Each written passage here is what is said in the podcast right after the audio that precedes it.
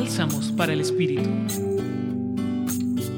En el texto de hoy que corresponde al Evangelio de Mateo capítulo 9 versículo 35 al capítulo 10 versículos 1 y del 6 al 8 encontramos un resumen de la misión de Jesús, quien recorría las ciudades, un Jesús en movimiento, enseñando y proclamando la buena noticia, transmitía la voluntad del Padre y sanando cualquier tipo de dolencia y enfermedad, es decir, aliviaba todos los dolores y las cargas, lo que caracterizará esta misión de Jesús, pues el consolar a las personas, el ir al necesitado y aliviar todos los obstáculos era su predilección. Bajo este modelo y en esta perspectiva, Jesús le entrega esta misión a los doce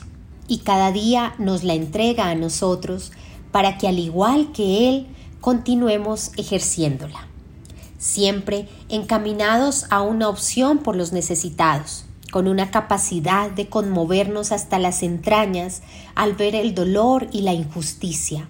para ser esa voz de quienes no tienen voz, incluyendo a todos, incluso a los no humanos, y llevando siempre la esperanza a quienes necesitan una luz para continuar a pesar de las dificultades de la vida. Así que dejemos que Jesús siga actuando en nosotros y a través de nosotros.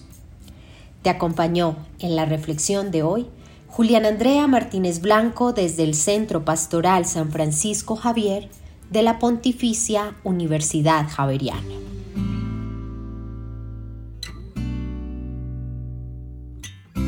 Escucha los bálsamos cada día entrando a la página web del Centro Pastoral y a javerianestereo.com.